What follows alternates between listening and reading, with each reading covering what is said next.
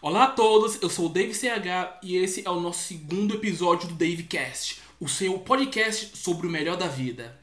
Neste segundo episódio, iremos falar do Tales from Topographic Oceans, LP bastante controverso do Yes, e vocês saberão tudo ou quase tudo deste clássico de 1973. É isso aí, e viva a cultura pop! E solta a vinheta!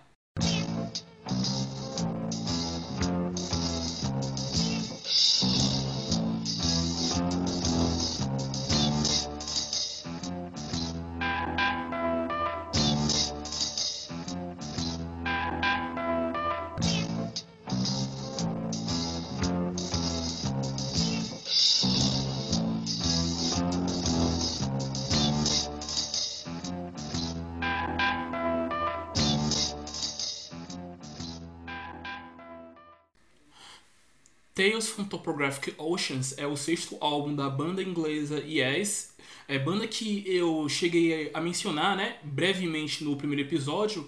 Também é um dos santos graais do rock progressivo, né? E assim, este álbum foi produzido pela própria banda ao lado do produtor Ed Offord, é, saiu em 7 de dezembro de 1963 pela Atlantic Records e até hoje leva o título do Ame ou Odeio, né? Trata-se de um álbum conceitual é, baseado na interpretação do vocalista John Anderson sobre a passagem que ele leu no livro autobiográfico de um guru indiano chamado Paramahansa Yoganda, que foi lançado em 1946 e chama-se A Autobiografia de um Yogi. E esse livro, cara, ele influenciou caras como George Harrison e até mesmo o Steve Jobs. George Harrison, ele estava ligado ao hinduísmo, né? Que o livro se trata é da se trata da religião hindu, né? Ele estava ligado ao hinduísmo desde a época de experimentação dos Beatles, volta 36.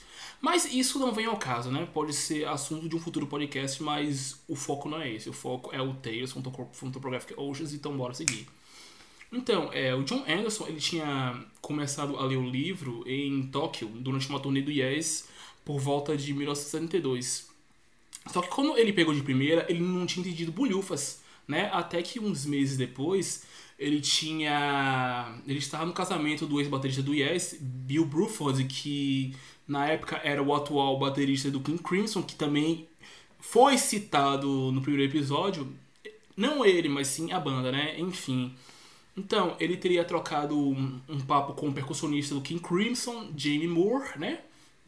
Sobre meditação e tal. Aí o Moore, ele explicou para o Anderson sobre, sobre o livro, né? Para ele ter uma compreensão mais...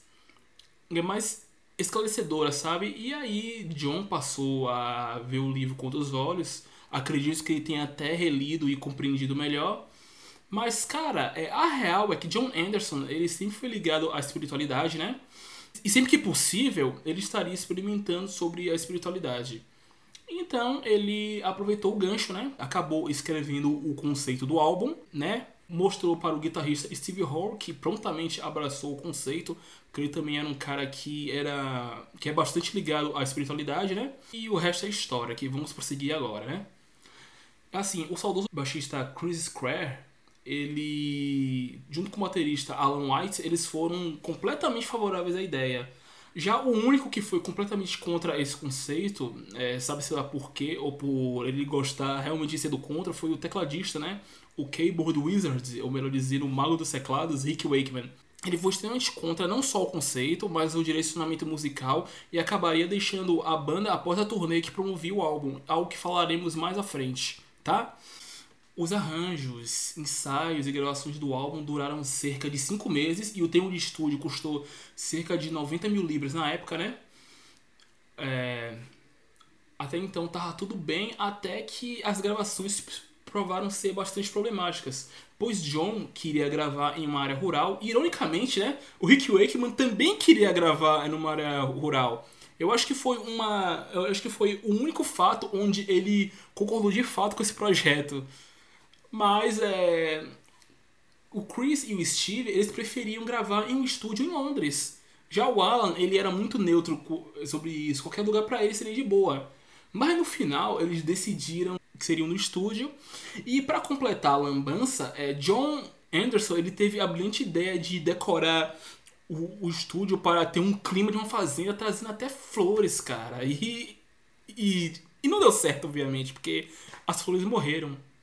E a decoração, ela flopou grandemente. Então, é... Então é forget about it, né? Forget about it. E assim, é... Nesse mesmo estúdio, estava o Black Sabbath gravando a sua obra-prima, o Sábado, o Sábado no Blue Sabbath, é, que seria lançado é, na mesma época do do, topo, do Topographic Oceans, né? Ele, os dois saíram em dezembro. O Sábado Bloody Sabbath saiu em 1 de dezembro de 73 e o Topographic saiu, saiu no dia 7. E Rick Wakeman, cara, ele faria uma participação especial tocando tocando com um sintetizador Minimoog, né? O sintetizador Minimoog na faixa Saba Cadabra.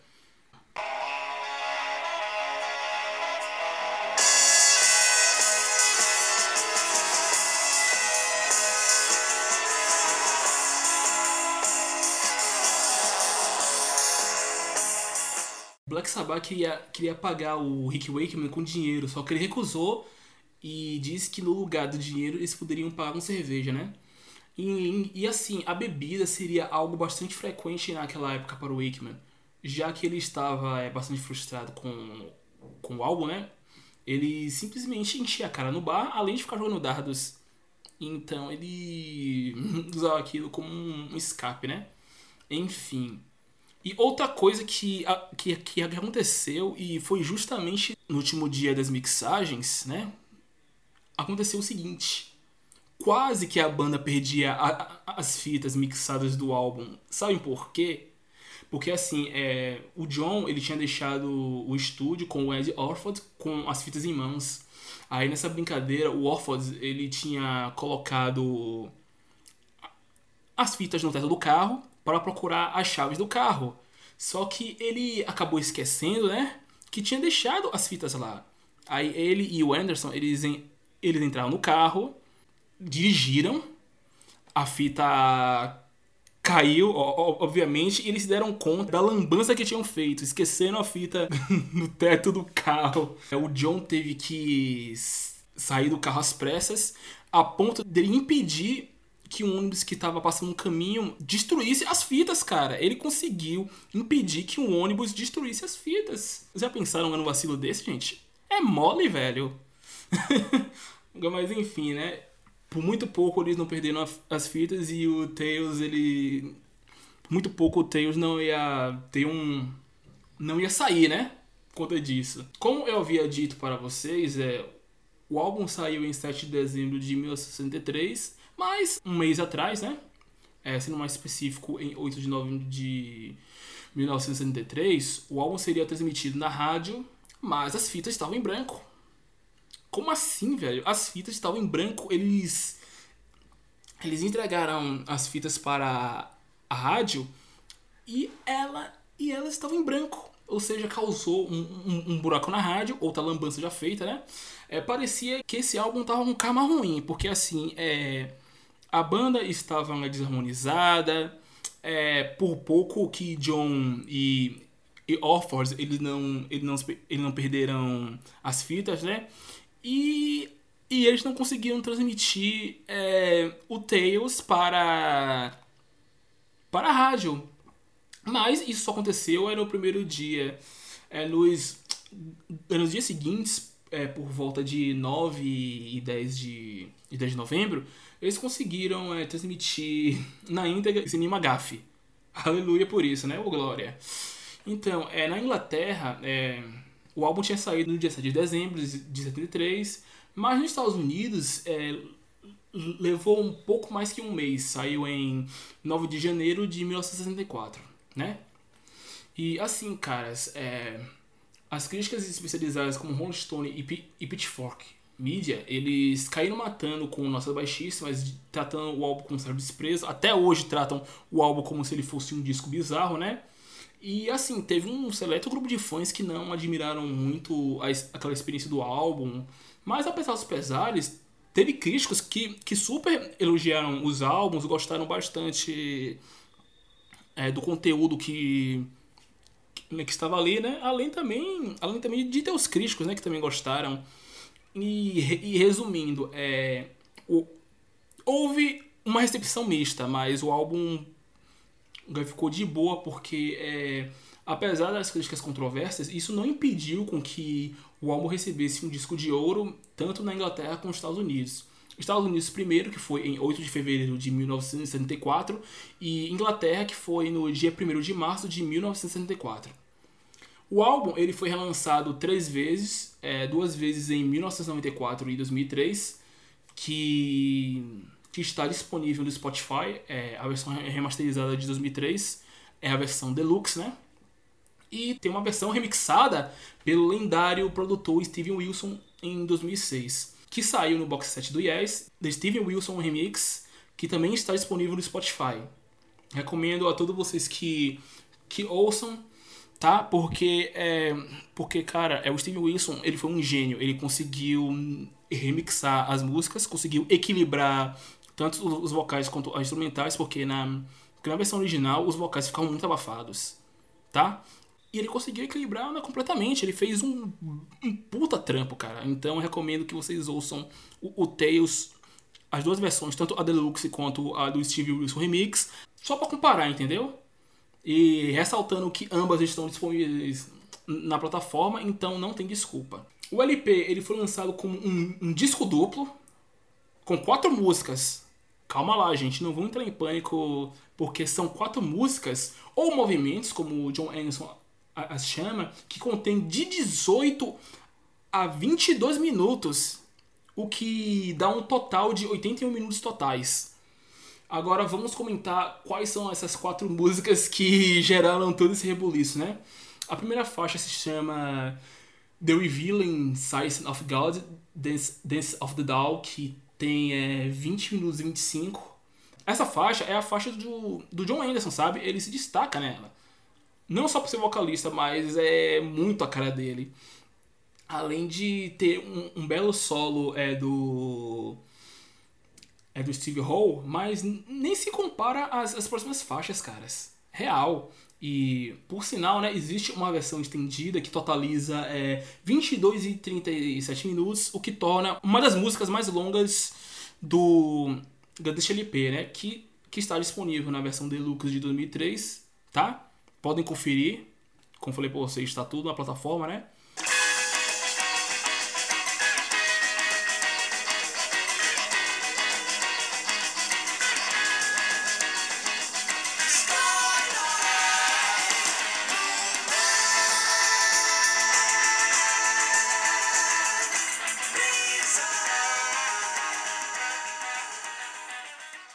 A segunda faixa se chama The Remembering, Hide the Memory, que tem 20 minutos e 38.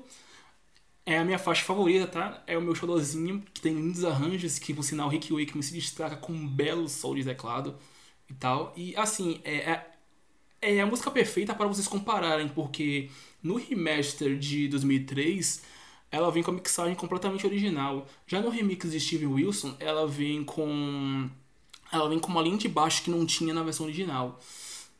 Tá? Para vocês verem o quão, o quão genial o Wilson ele, ele foi, porque ele conseguiu destacar essa linha de baixo que estava ausente. Tá? Mas, tá? Mas não é só isso. E vão e comparem meus links, você tem que se comparar. Ah, sim, e mais um adendo. Essa bela faixa tem elementos que se comparam até a certas músicas do Abbey Rose de, 1960, de 1969 dos Beatles, tá?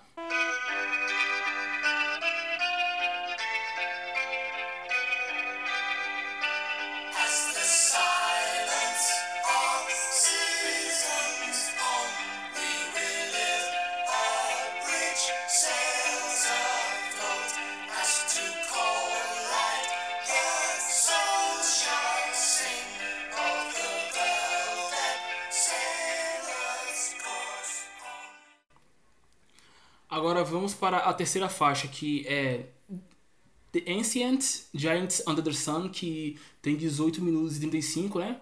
É a faixa mais curta do álbum, curta entre aspas, né? E começa com uma introdução frenética e extremamente orgástica. Mas o destaque não está nela, tá?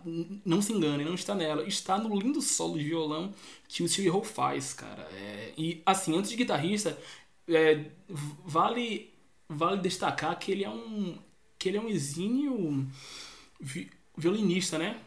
E assim, podem apreciar sem medo e com nos olhos, porque que sol delicioso, caras. Esse sol, solinho de flamenco que ele faz é uma coisa linda.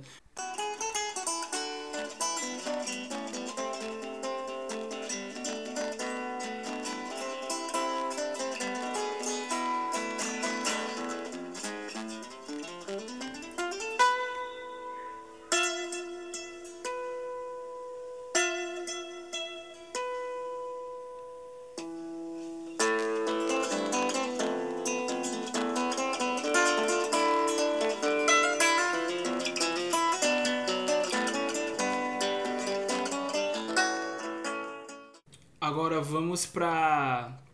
É pra faixa que fecha este grande álbum, né? A, a faixa se chama Ritual.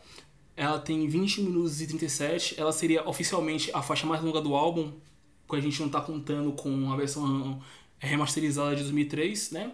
É a faixa que fecha a cortina deste grande pequeno LP. Dispensa comentários, mas não é a minha favorita. Porém, é, tem tem um solo de baixo incrível do Chris Square que lhe deixa automaticamente fazendo um R-Bass sem você notar. Mas cara, isso acontece comigo em, um, em uma parte do The Remembering.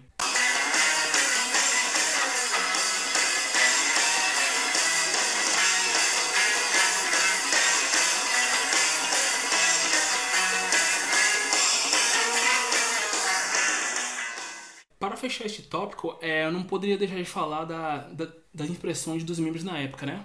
É, John Anderson e Steve Hall, eles amaram é, bastante o conceito do álbum, que eles seguiram o hinduísmo como uma filosofia de vida, até mesmo como religião, né? Mas quem, mas quem se engajou mesmo de verdade foi o Steve Hall, que não come carne até hoje. A, acreditem. Já o Chris Craig, ele considerou é, que o álbum ele é bastante difícil, fez ressalvas afirmando que o álbum era extremamente exagerado e que e que aquele período não, não era o período mais feliz da banda, né? Já Alan White, ele não chegou a fazer nenhuma declaração nem para malhar e nem para elogiar o álbum, que é um tanto estranho. Mas acho que ele tem esse esse lado neutro, sabe? É para ele é algo como tanto faz tu fez. Já o Wakeman, ele continua sendo um crítico ferrinho do álbum, apesar de falar que que não, que não é necessariamente verdade que ele vive né, malhando o álbum, dizendo que é, que até considera várias peças né, do álbum bonito, né? Mas enfim, ele continua sendo aquele grande crítico ferrenho, né?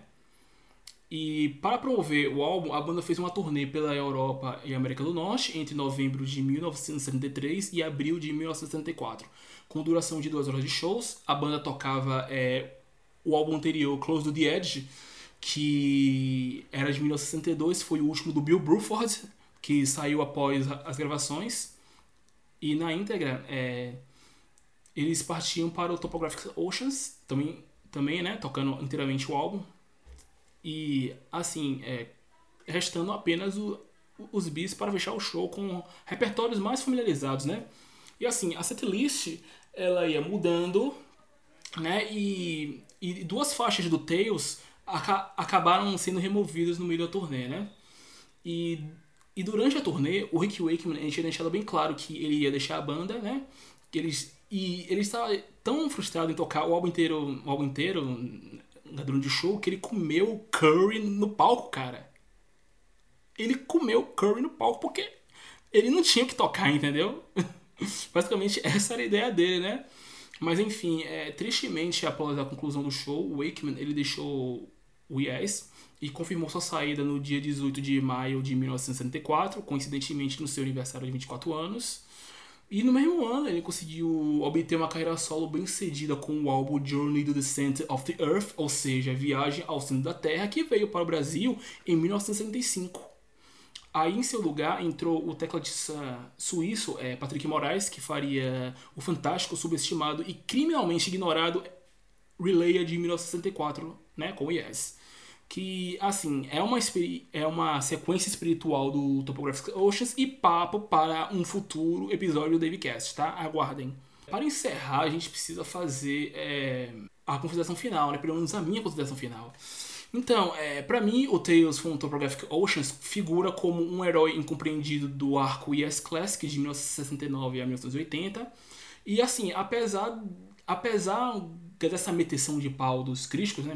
A meteção foi ótima, do malho né, dos críticos imbecilizados, o álbum jamais será diminuído nesse arco. Muito pelo contrário, o álbum tem uma abordagem extremamente viciante e orgástica, tá? Só para constar. E agora cabe a, a, vocês escolherem quais dos quatro movimentos ou músicas, né, vocês irão adotar. Enfim, fica aí a recomendação para vocês ouvirem para ontem, tá? Ouçam e apreciem o melhor da vida, que Tales from Topographic Oceans com certeza é o melhor da vida.